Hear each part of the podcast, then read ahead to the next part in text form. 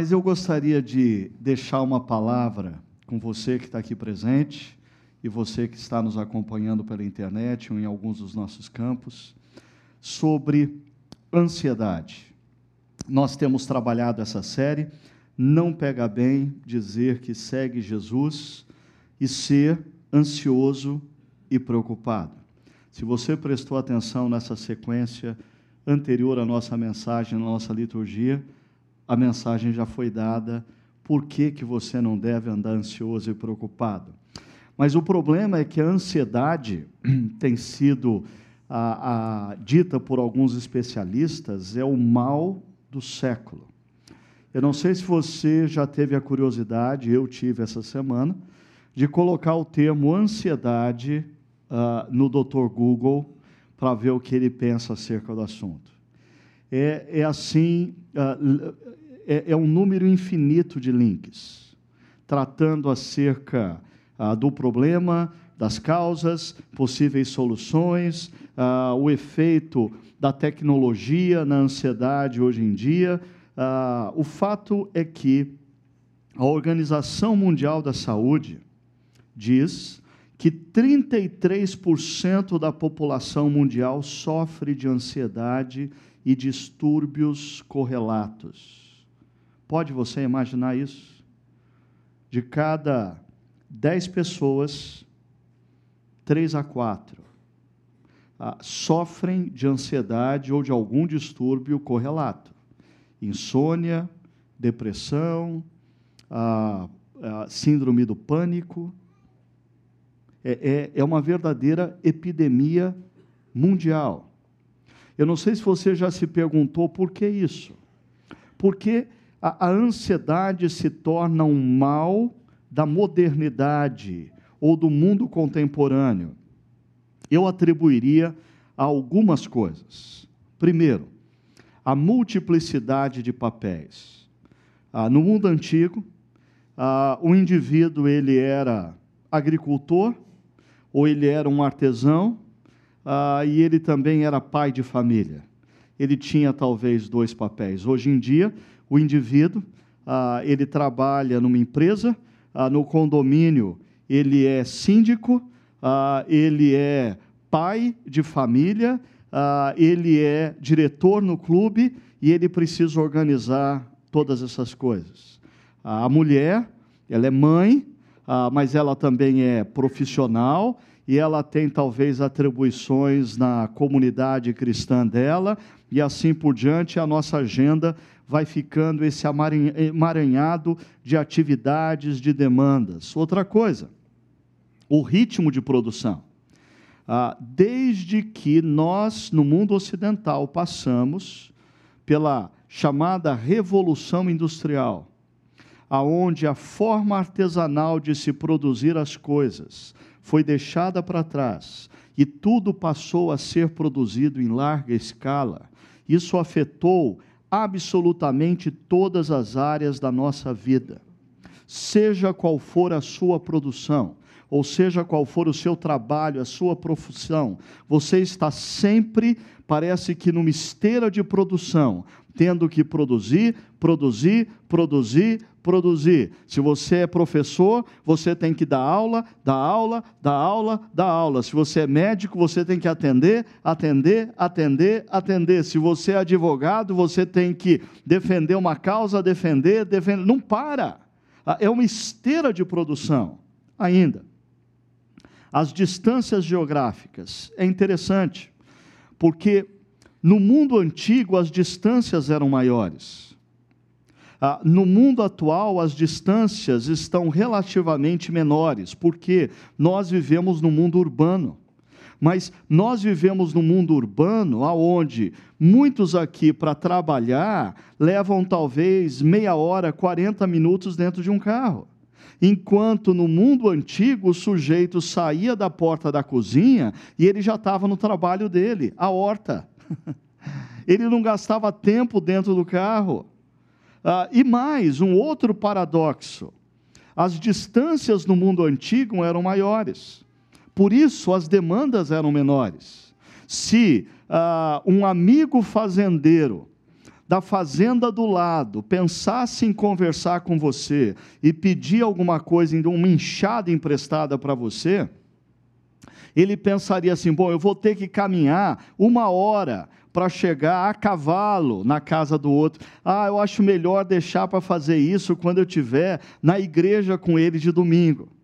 Ah, hoje em dia, aí envolve a tecnologia, as demandas. O sujeito, ele não espera domingo para te pedir nada, ele pede agora. Não importa onde você esteja.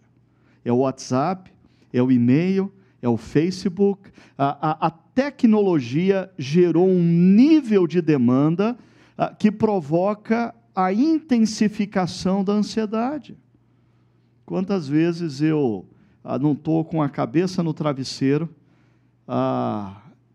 e eu levo tipo um curto-circuito, pensa, ai, esqueci de responder aquele e-mail. Uh, já se passaram três dias e eu não respondi aquele WhatsApp. Ah, eu não entro no Facebook há um mês, deve ter um monte de gente lá achando que está falando comigo e eu não estou conseguindo falar com ninguém. A, a, a, tecnologia, a tecnologia nos prometeu que a nossa vida seria mais fácil. A tecnologia prometeu que ela trabalharia para nós e nós teríamos mais tempo livre. Ah, mas o problema é que a tecnologia aumentou o nosso trabalho intensificou o nosso trabalho, roubou a nossa folga, roubou o nosso tempo livre.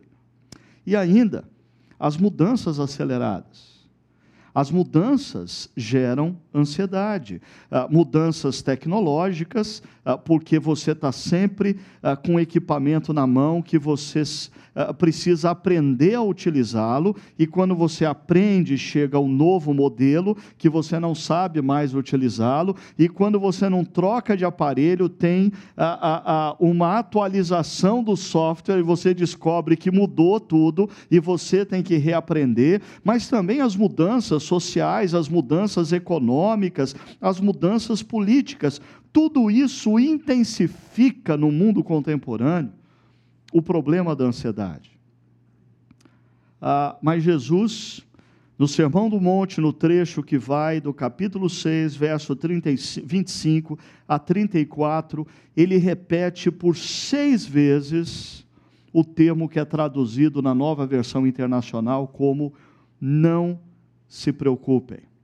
Para o pessoal que é do tempo da revista aí atualizada, do Almeida Ferreira, ah, não andeis ansiosos.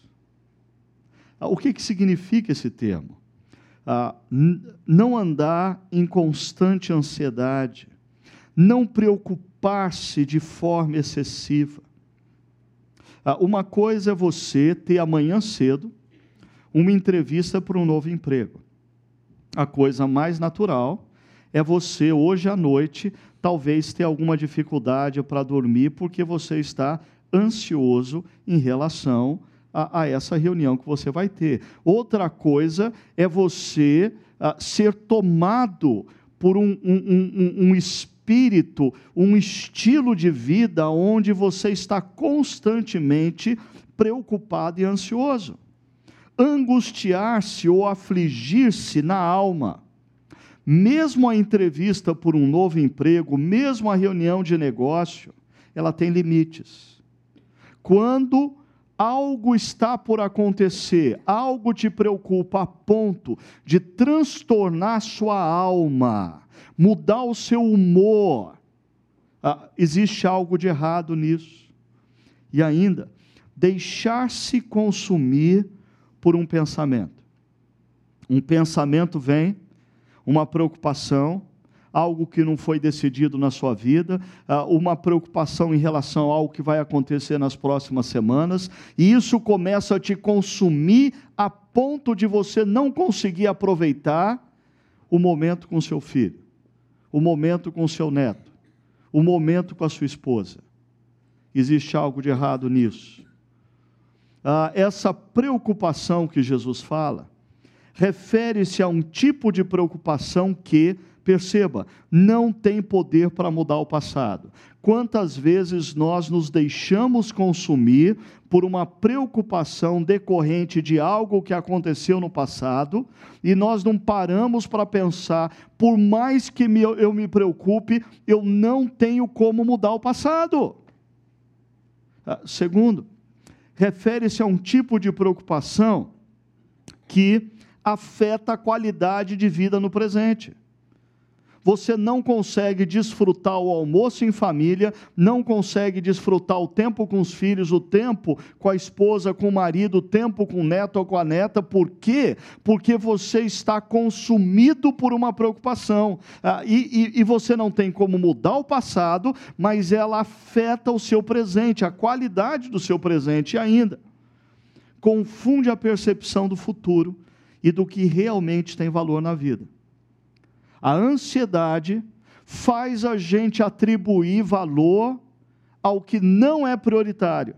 A ansiedade faz a gente se agarrar naquilo que de fato não tem valor e deixar de lado o que realmente importa, o que realmente vale a pena na vida.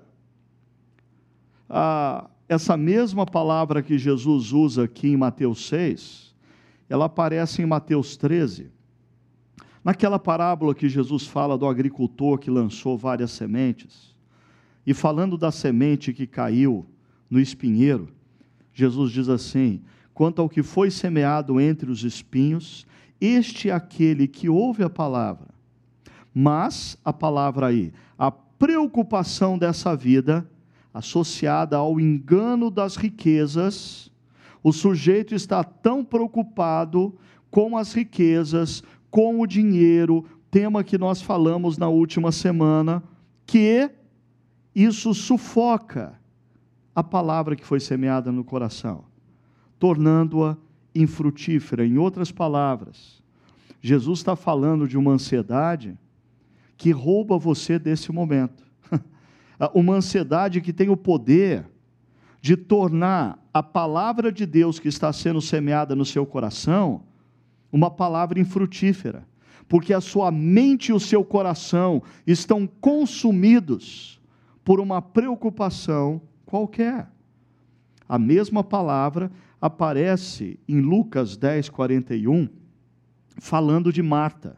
Aquela irmã de Maria, Maria sentou aos pés de Jesus e ouvia Jesus calmamente, desfrutava das palavras de Jesus. Marta não, Marta corria para todos os lados, Marta estava preocupada com o almoço, Marta estava preocupada com a sobremesa, coisas que são muito importantes. Alguém tem que pensar no almoço e na sobremesa de hoje, certo? Agora, Marta estava se deixando consumir por essa preocupação a ponto de Jesus falar: Marta, Marta, você está preocupada e, perceba a definição desse termo preocupada aqui, inquieta. Às vezes nós estamos num momento como esse, aos pés de Jesus, ouvindo as palavras dele, mas a nossa alma está inquieta. Se isso está acontecendo, você precisa ouvir o que Jesus tem a dizer sobre a sua preocupação sobre a sua inquietude, sobre a sua aflição, que está te roubando desse momento e de momentos valorosos na vida. O texto que nós vamos estudar, ele começa com uma palavrinha no verso 25, portanto. E essa palavrinha aponta que Jesus está concluindo alguma coisa. Portanto, ah, então a gente não pode ler esse texto sem lembrar do que Jesus disse anteriormente. E o que Jesus disse anteriormente, que foi alvo da nossa última reflexão, Jesus pergunta: afinal de contas, aonde está o seu coração? Ah, o que cativa seus olhos? Ou ainda, ah, quem orienta a sua vida? porque se o seu, seu coração está no reino de Deus, se o que cativa os seus olhos são os valores do reino, e quem orienta a sua vida é o rei do reino, você não precisa se preocupar. Está tudo bem. Mesmo que você não entenda o caminho que ele está pegando, você pode confiar no caráter dele. Ele sabe para onde está indo. Mesmo que você não entenda a nota musical ou o arranjo que ele está fazendo, pode confiar. Ele é o grande artista. Mesmo que algo aconteceu na sua vida que você diz, não faz sentido, ah, virou um rabisco sem sentido. Ah, espere ele terminar. Ele tem o poder de transformar esse rabisco numa grande obra de arte que você vai admirar. Jesus diz: não se preocupem com a sua própria vida, quanto ao que comer, nem com o seu próprio corpo, quanto ao que vestir. Perceba, Jesus faz menção a, a, a, de, na verdade, duas fontes legítimas de preocupação: a vida, eu preciso comer e beber, e o corpo, eu preciso me vestir. Jesus está falando aqui de duas fontes legítimas de preocupação. É, uma fonte legítima de preocupação é Será que no final do ano eu vou ter dinheiro para trocar o meu carro? Uma fonte legítima de preocupação é: ah, será que a, aquela garrafa de vinho importado que eu comprei já chegou em casa? Ah, uma fonte legítima de preocupação é: ah, será que aquela, ah, aquele meu vestido Calvin Klein ah, está limpo para eu usar na festa no próximo sábado?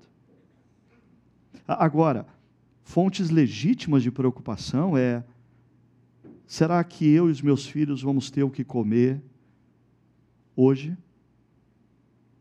Ah, será que os meus filhos vão ter roupa para vestir e ir na escola amanhã? Ah, Jesus ele, ele desce a nossa preocupação ao nível mais básico, aquele quem está habituado a lidar com a escala de Maslow, né? Jesus desceu a, a base da escala de Maslow.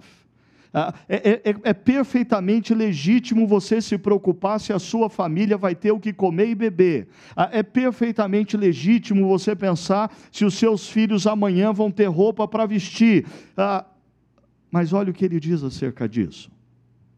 Pensando na vida e no corpo, ele diz: não é a vida mais importante do que a comida? Mesmo se você está na base da escala de Maslow, Jesus diz: cuidado para você uh, não se preocupar com a coisa errada. Uh, a vida é mais importante do que a comida, e o corpo é mais importante do que a roupa. A questão não é qual é a grife da sua roupa, a questão é se o seu corpo está saudável. Isso vale mais do que a marca da sua roupa. A questão não é em que restaurante você vai almoçar hoje. A questão é que o pão nosso de cada dia Deus nos dá hoje. A vida é mais importante do que que tipo de alimento você vai comer? Ah, e aqui a gente começa a perceber ah, como a nossa preocupação, na maioria das vezes, recai sobre coisas ilegítimas. Porque, bem possivelmente, a grande maioria de nós, e a grande maioria das pessoas, que estão ouvindo essa mensagem pela internet não tem preocupações nesse nível. Nós vamos ter o que comer hoje no almoço? Os nossos filhos vão ter o que vestir amanhã para ir na escola? Mesmo que a nossa preocupação fosse nesse nível, olha o que Jesus diz. Sobre a vida, a comida e a bebida. Jesus diz nos versos 26 e 27: Observem as aves do céu. Ah, não semeiam, nem colhem, nem armazenam em celeiros, contudo o Pai Celestial as alimenta. Ah, não tem vocês muito ah, mais valor do que elas? por que, que você está ansioso? Ah, olha para as aves nos céus. Deus cuida delas. Você acha que você vale menos do que uma maritaca? Talvez alguns falem mais do que uma maritaca, mas vale mais aos olhos de Deus. Você vale mais do que um pardal, você vale mais do que uma andorinha. Ah, olha a última frase de Jesus: quem de vocês, por mais que se preocupe, pode acrescentar uma hora que seja a sua vida? Você já parou para pensar nessa frase de Jesus? Quem aqui pode, com estratégia, determinação e força, acrescentar uma hora na sua vida? Ninguém. Em outras palavras, Jesus está dizendo: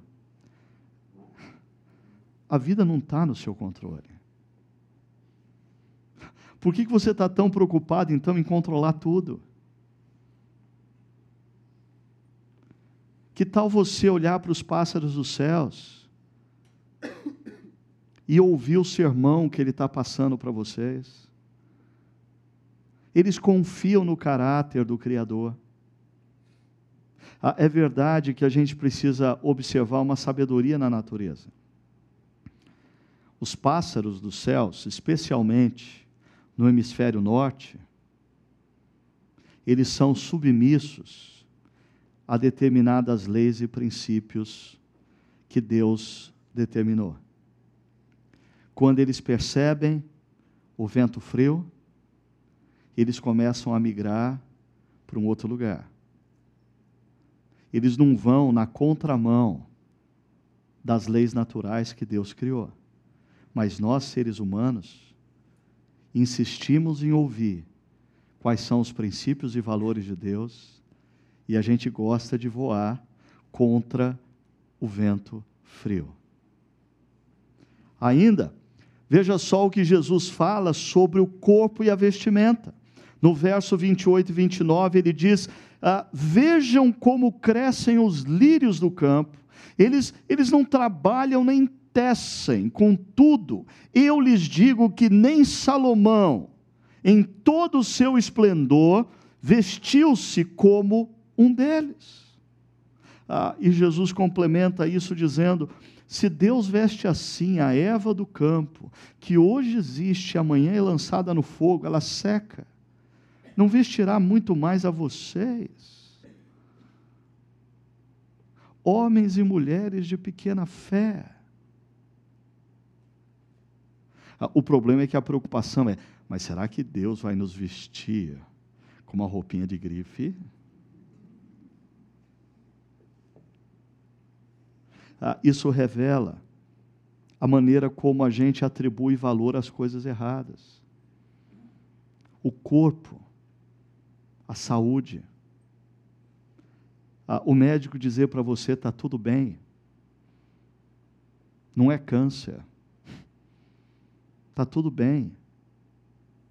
É muito mais valioso do que a, a, a marca da roupa que você usa. Você ter o pão nosso de cada dia que o Pai nos dá hoje com o coração alegre é muito mais importante do que o restaurante aonde você vai almoçar, ou quem vai ser o chefe que vai preparar o seu almoço. Perceba, Jesus fecha esse ciclo. Verso 25 ele disse: Não se preocupem. Verso 31, não se preocupem. No meio, não se preocupem sobre vida, comida e bebida. Não se preocupem sobre corpo e vestimenta. E ele conclui no verso 31, portanto, não se preocupem dizendo que vamos comer, ou que vamos beber, ou uh, que vamos vestir. Uh, eu preciso abrir um parênteses aqui, para a gente não confundir as coisas. O que Jesus não está dizendo nesse texto, ok? O que Jesus não está dizendo nesse texto? Primeiro, ele não está dizendo que seus discípulos não precisam preocupar-se em trabalhar para ter seu sustento. Jesus não está dizendo que todo aquele que se torna discípulo pode largar o emprego, pode viver numa comunidade alternativa, que Deus vai suprir da comida, da vestimenta e tudo mais. Normalmente, a base bíblica das pessoas que pensam assim é o Salmo 127, verso 2, que diz: Será inútil levantar cedo e dormir tarde, trabalhando arduamente por alimento. É bíblico, por isso que eu não acordo cedo, nem vou dormir tarde. Né? porque é bíblico, é inútil, é inútil. Só que é interessante que as mesmas pessoas que leem o Salmo 127 não leem o Salmo 128, que diz: Você comerá do fruto do seu trabalho. Trabalhou, Deus abençoa, você tem alimento. Não trabalhou, oh, oh. Deus abençoa o seu não trabalho. Mas o fruto é nada. Ah, uma segunda coisa que Jesus não está dizendo é que seus discípulos não precisam preocupar-se em administrar os recursos e planejar o futuro. Jesus não está dizendo que nós não devemos planejar o futuro, Jesus não está dizendo que nós não devemos administrar bem os recursos, ou seja, a gente ah, torra tudo hoje, porque Deus vai cuidar do amanhã. Jesus não está dizendo isso.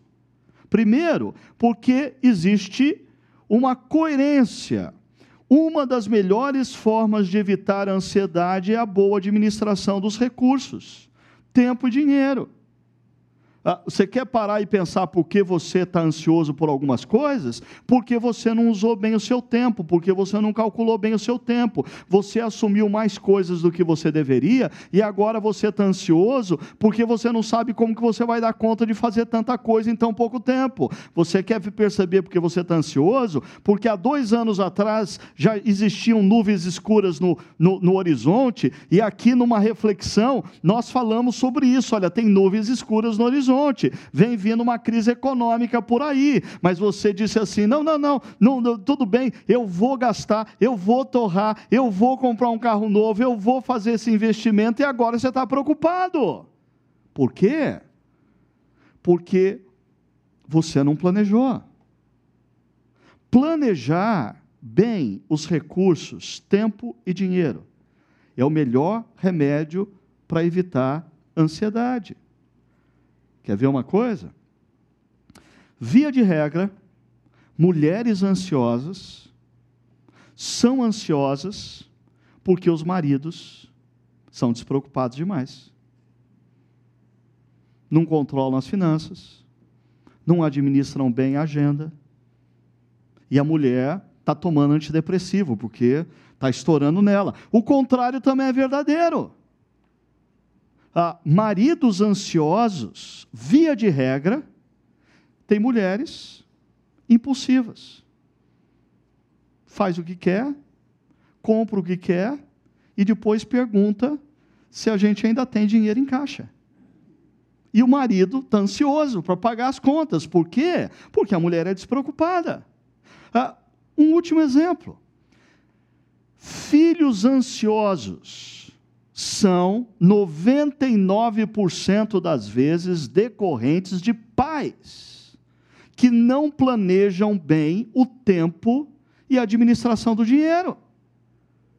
Ah, os filhos crescem num ambiente que eles não sabem o que eles vão fazer daqui meia hora, eles não sabem onde eles vão almoçar, eles não sabem o que vai acontecer à tarde, e os pais estão sempre dentro do carro, e vai para lá, e volta para cá, e levam aqui, e levam outro ali, sem planejamento do tempo, sem planejamento dos recursos financeiros, e os filhos crescem ansiosos. Ah, você quer evitar a ansiedade? Administre melhor a vida. E os dois grandes recursos que Deus tem te dado: o seu tempo e o seu dinheiro. Quando a gente administra bem a vida, eu sempre digo que se você administra bem o seu tempo e o seu dinheiro, você tem margem para ser generoso.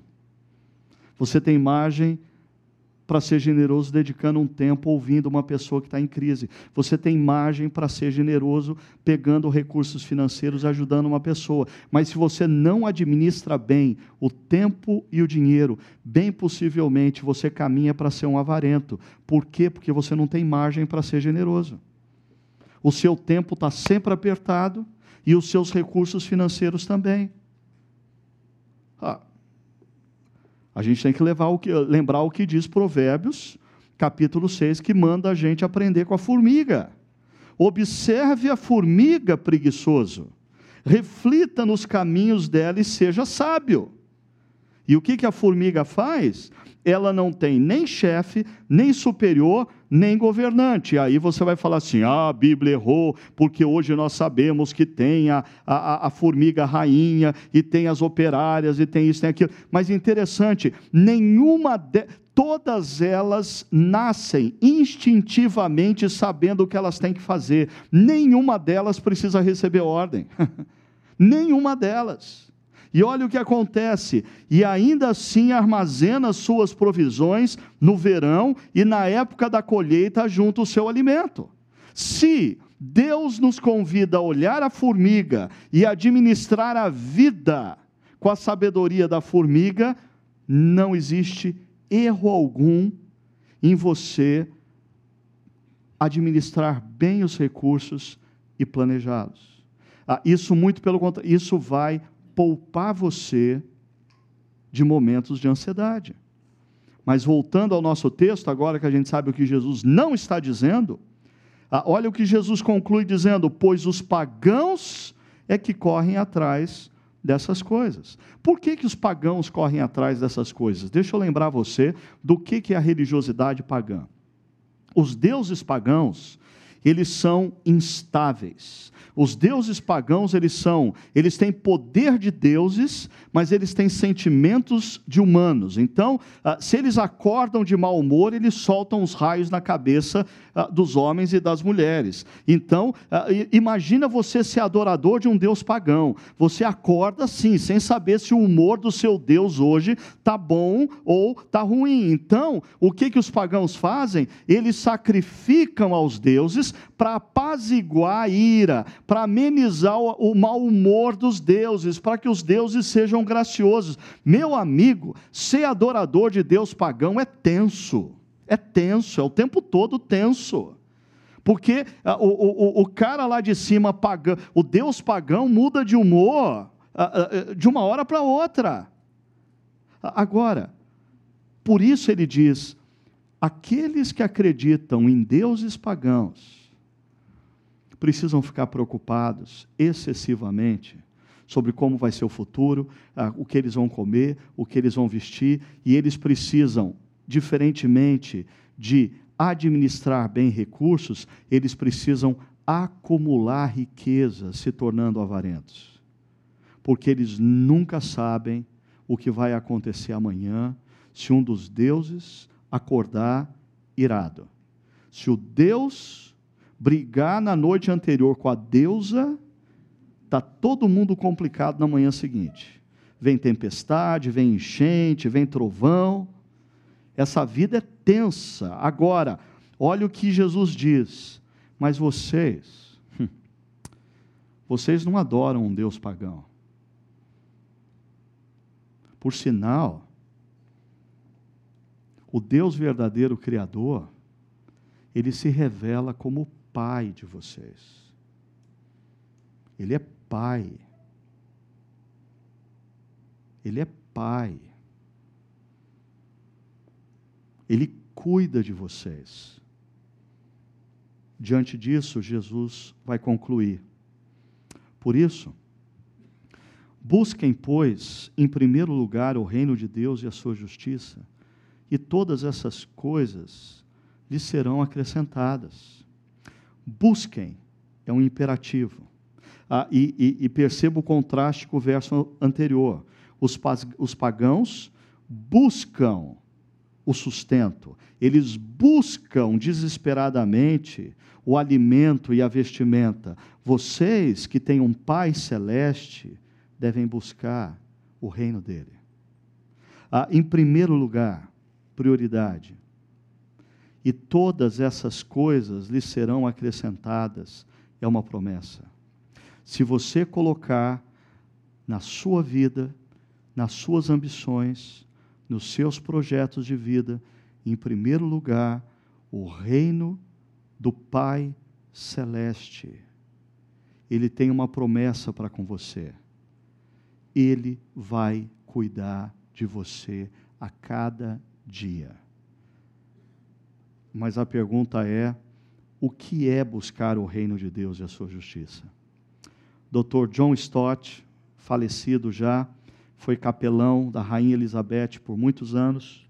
Ele ah, diz assim: buscar o reino de Deus e a sua justiça é desejar como coisa primordial, ah, ah, coisa de primordial importância, a propagação do reino de Jesus Cristo.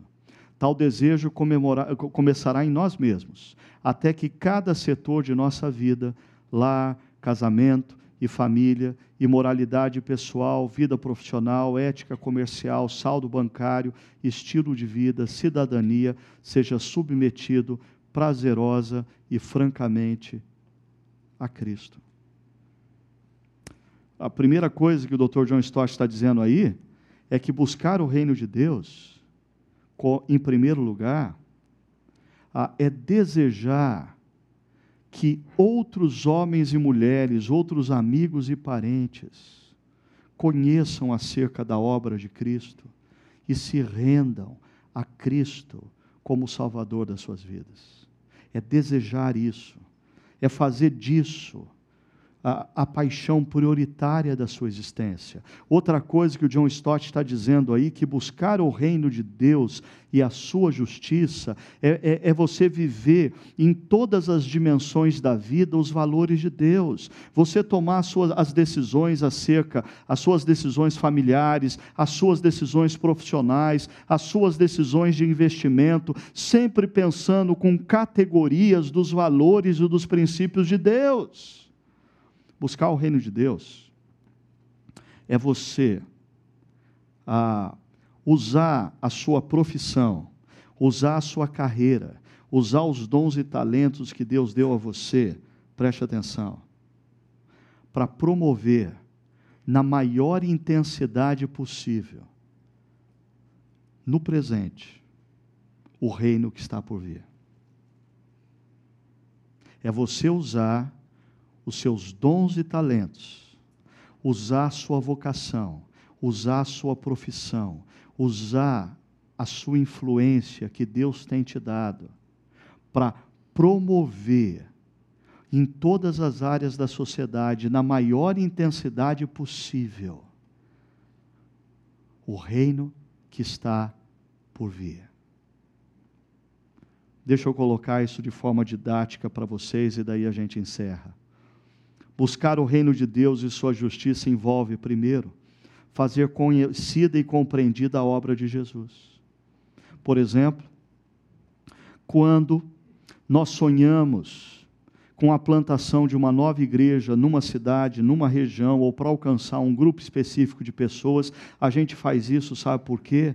Porque nós desejamos que homens e mulheres compreendam o que aconteceu naquela cruz, nós queremos que os nossos amigos e parentes descubram que Jesus não foi um sábio, Jesus não foi um homem bom, Jesus não foi um anjo de luz, Jesus foi o próprio Deus Criador que entrou na história para pagar o preço da nossa reconciliação com Ele, e todo aquele que olha para a cruz, compreende o que aconteceu e se rende ao seu amor, Deus começa uma nova vida nessa pessoa, de dentro para fora. Nós queremos que os nossos amigos, os nossos filhos, os nossos maridos, as nossas esposas, os nossos vizinhos, os nossos ah, companheiros de trabalho compreendam isso, por isso, a gente busca isso. Ainda, Buscar o reino de Deus é viver na história a partir dos valores do reino de Deus. Eu sei. Os seus amigos de profissão, eles trabalham com outros valores.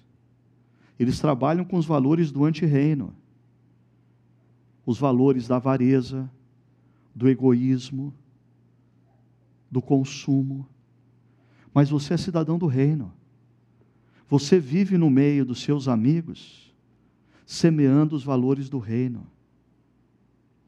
Ah, você, de certa forma, ah, usando a analogia de Jesus do fermento, você é um subversivo. Você está no meio deles, mas os valores que você semeia são valores que vão gradativamente, sem eles perceberem, levedando toda a massa. Se você está semeando os valores do reino através da sua vida.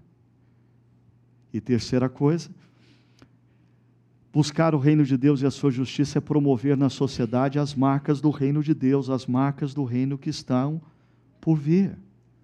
Quando nós usamos as nossas vidas, os nossos recursos, as nossas profissões, as nossa, a nossa influência para mudar situações que denigrem a raça humana, a dignidade humana, quando a gente usa o que nós temos e somos para promover bem-estar para pessoas na história, nós estamos ah, antecipando um pouco do que será o reino que nós acreditamos que está por vir.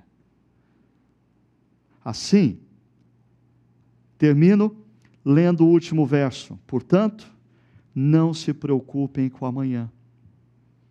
Se você tem um Pai Celeste, se você se convenceu que você não adora um Deus pagão, instável, você adora um Deus que é o Criador dos céus e da terra e que é um Deus que tem caráter e que te ama e que te chama de filho. Portanto, não se preocupem com o amanhã, pois o amanhã trará suas próprias preocupações. Ah, basta a cada dia o seu próprio mal. Assim, primeiro, em seus projetos, o reino de Deus tem sido seu maior desejo e anseio. Eu sei. Bem possivelmente a resposta sincera é não. Assim como a minha. Mas a gente tem que mudar isso. Porque nós não estamos na história para construir o nosso reino. Como discípulos de Cristo, nós estamos na história para construir o reino dele essa manhã pode começar uma inversão aqui, que vai mudar famílias, mudar a vida de inúmeras pessoas. Se nós determinarmos que a nossa maior satisfação, o nosso maior objetivo é ver o reino de Deus alcançando mais e mais homens e mulheres da nossa cidade os nossos amigos, os nossos vizinhos e outros homens e mulheres de outras cidades e assim por diante. Segundo, em suas atitudes, a justiça do reino de Deus tem se feito presente e influenciado o seu meio. Você, profissional das mais variadas áreas, a sua postura, como empregado ou como patrão, a sua postura como professor, médico, advogado, engenheiro, seja lá o que for, a, a sua postura tem manifestado valores do reino de Deus? Você, você assumiu a missão de subverter o antirreino, sendo sal e luz, sendo o fermento que leveda toda a massa, vivendo os valores do reino? E terceira e última pergunta: em seu coração, a confiança no Pai Celeste tem sido sua fonte de segurança e paz? Cuidado, lembre-se do que nós vimos na última semana. Cuidado para você não colocar a sua segurança no que você tem, no que você faz. O que você tem pode se dissipar em poucas horas. O que você faz você pode deixar de fazer em 24 horas devido a uma enfermidade que te acomete ou um acidente que você sofre. Coloca sua confiança no caráter de Deus e se liberta dessa ansiedade em relação ao dia de amanhã. Planeje a sua vida e administre os seus recursos, tempo e dinheiro, os recursos que Deus tem te dado com sabedoria. Faça o que está ao seu alcance, mas liberte-se daquilo que não está ao seu alcance, confiando no caráter do nosso Pai. Ele é Pai. Vamos orar? Pai querido,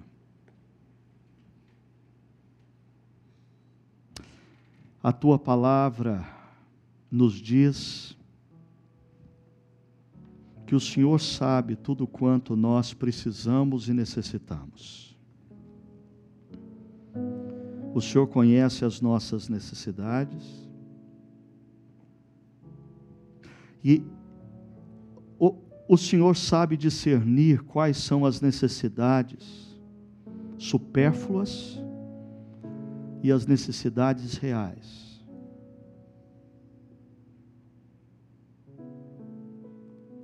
Que nessa manhã, que nesse dia,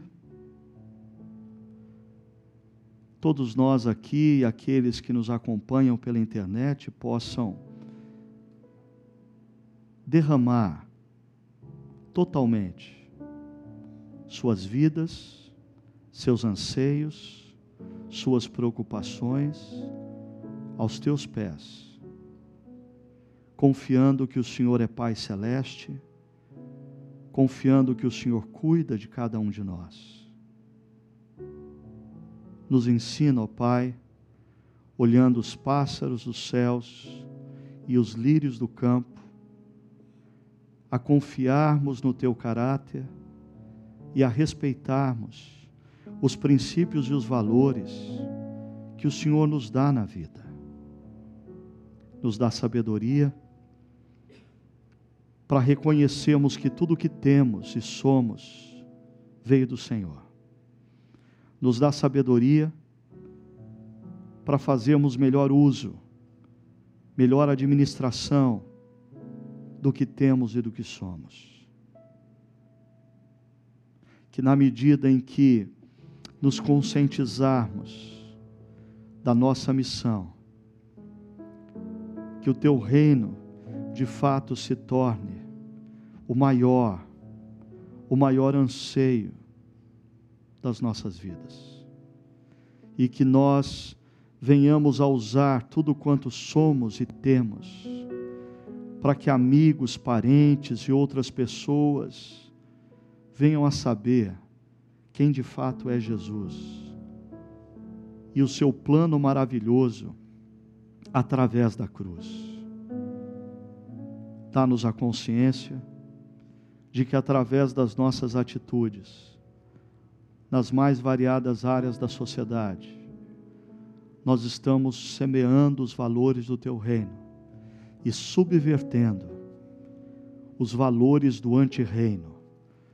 O antirreino que tem feito com que pessoas sejam infelizes, violentas, agressivas, avarentas, egoístas, usa as nossas atitudes e vidas para a tua honra e para a tua glória.